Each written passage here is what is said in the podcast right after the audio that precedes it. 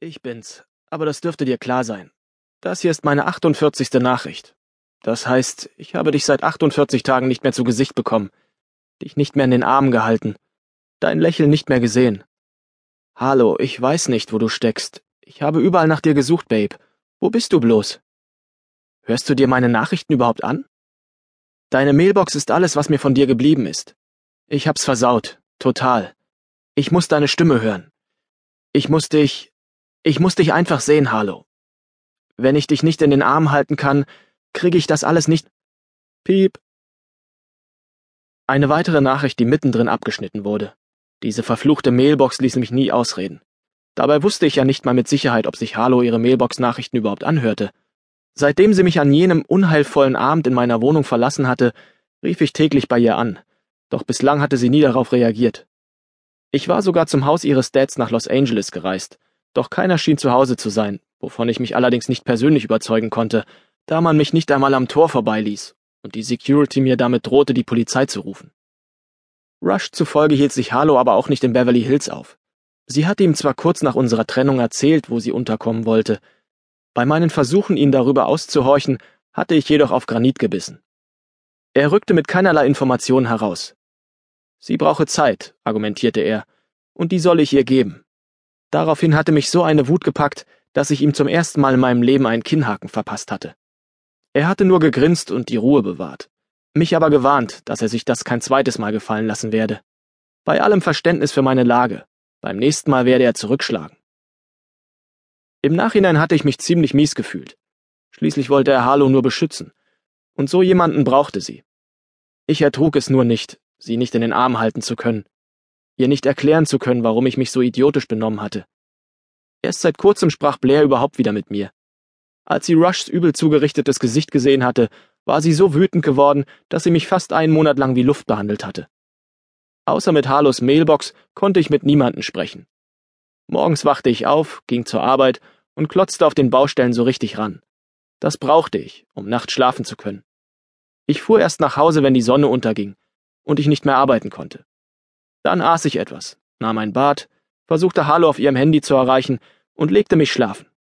Am nächsten Tag ging es wieder von vorn los. Sogar Nanette hatte aufgehört, mich zu nerven.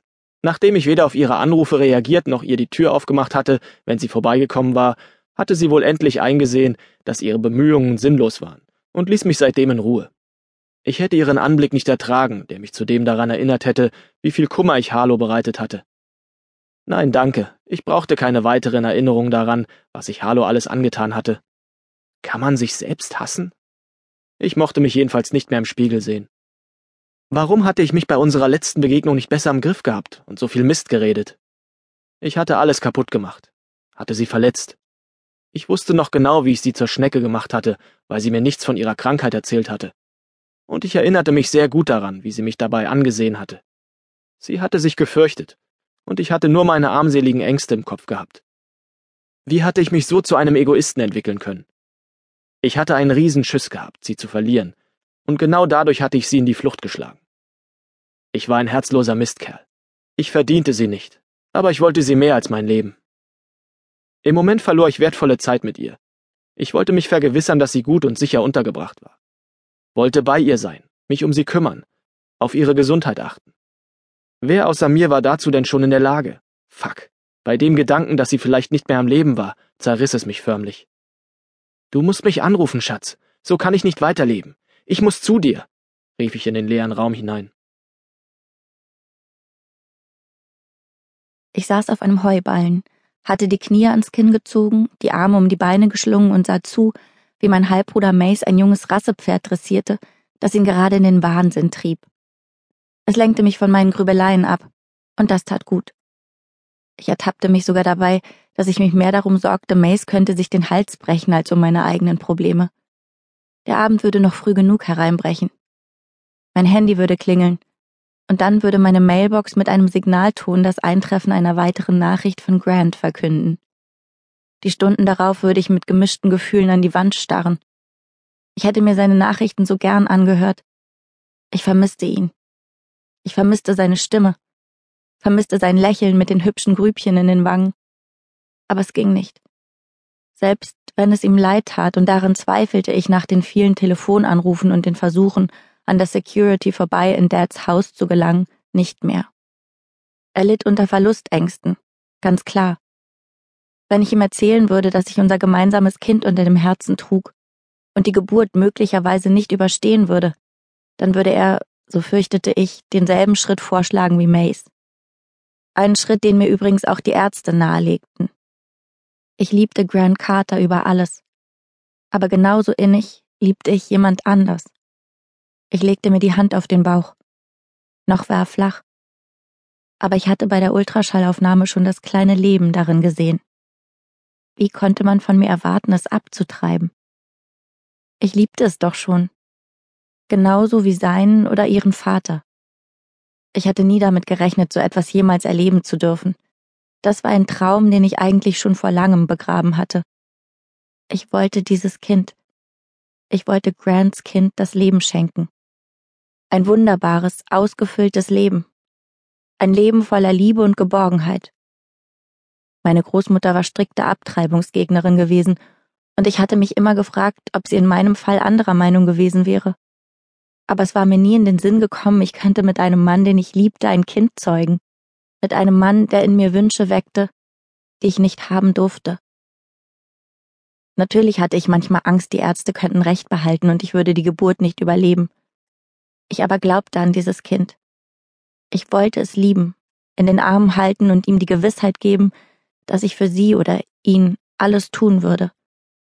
Ich wollte ein eigenes Kind, und zwar so sehr, dass ich fest davon überzeugt war, es zu bekommen und zu überleben. Ich würde das schaffen. Ich hätte mir nur so gewünscht, dass Mays Verständnis gehabt hätte. Ich hasste es, wenn die Furcht in seinen Augen aufflackerte, wann immer sein Blick auf meinen Bauch fiel. Natürlich liebte er mich und hatte eine Heidenangst, mich zu verlieren. Aber er hätte Vertrauen haben müssen, dass ich es hinbekam, dass ich mit schierer Willenskraft Schwangerschaft und Geburt überstehen würde. Als hätte Mace meine Gedanken gehört, sprang er vom Pferd und sah zu mir herüber, mit besorgtem Blick wie immer. Ich beobachtete, wie er das Pferd zurück in den Stall führte. Wir waren den ganzen Vormittag hier draußen gewesen und nun war es Zeit für das Mittagessen. Sein Stiefvater hatte ihm im rückwärtigen Teil seines Anwesens ein Stück Land geschenkt, auf dem Mace sich ein kleines Blockhaus gebaut hatte. Ich konnte von Glück reden, dass es in seinem 120 Quadratmeter großen Haus zwei Schlafzimmer gab. Niemand wusste von diesem Haus, denn es lag ziemlich abgelegen und vor neugierigen Blicken geschützt. Und das war gut so. Denn die Medien wussten inzwischen, dass ich Kiros Tochter war und daher konnte ich nicht mehr so leicht abtauchen. Als eines Tages die Pressegeier an der Haustür von Mays Mutter klopften, erklärte sie ihnen einfach, sie seien hier verkehrt, und wenn sie sich nicht auf der Stelle wieder verzögen, werde sie die Polizei rufen. Seitdem herrschte Ruhe. In die Stadt gingen wir nicht, und ich versteckte mich weiterhin in Mays Blockhaus. Abgesehen von den Besuchen beim Frauenarzt, zu denen Mays Mutter mich fuhr, lebte ich völlig abgeschieden. Dad hatte ein paar Mal angerufen. Doch ich hatte ihm nichts von der Schwangerschaft erzählt. Ich selbst wusste ja auch erst seit kurzem davon. Mace wollte es Kiro erzählen, da er davon überzeugt war, dass Dad mich zu einer Abtreibung würde überreden können. Doch da lag er falsch. An meinem Entschluss war nicht zu rütteln. Mein Herz hatte sich längst entschieden. Und wenn mein Überlebenswille doch nicht reichte, würde mein Kind immerhin geliebt werden. Die einzige Person, die mich bei meinem Entschluss unterstützte, hatte mir versichert, sie werde dieses Kind großziehen und es lieben, als wäre es ihr eigenes. Mary Ann Cold war eine Mutter, wie jedes Kind sie verdiente. Wenn ich als kleines Mädchen meinen Halbbruder Mace besuchte, backte seine Mutter uns Plätzchen und machte Picknicks mit uns. Wenn sie uns abends ins Bett steckte, küsste sie Mace auf die Wange und sagte, dass sie ihn liebe, und machte dann mit mir dasselbe. Als gehörte ich auch zu ihnen, und Marianne wusste, was es bedeutete, Mutter zu sein. Sie verstand mein Bedürfnis, dieses Kind zu beschützen. Als mir die Ärzte die Schwangerschaft bestätigten, hatte sie mir die Hand gehalten. Ihre Tränen rührten von Freude, nicht von Trauer. Sie hatte meine Freude geteilt. An diesem Abend hatte ich zum ersten Mal erlebt, wie Mace und seine Mutter sich stritten. Mary Ann hatte sich auf meine Seite gestellt, als ich erklärte, Für mich komme eine Abtreibung nicht in Frage.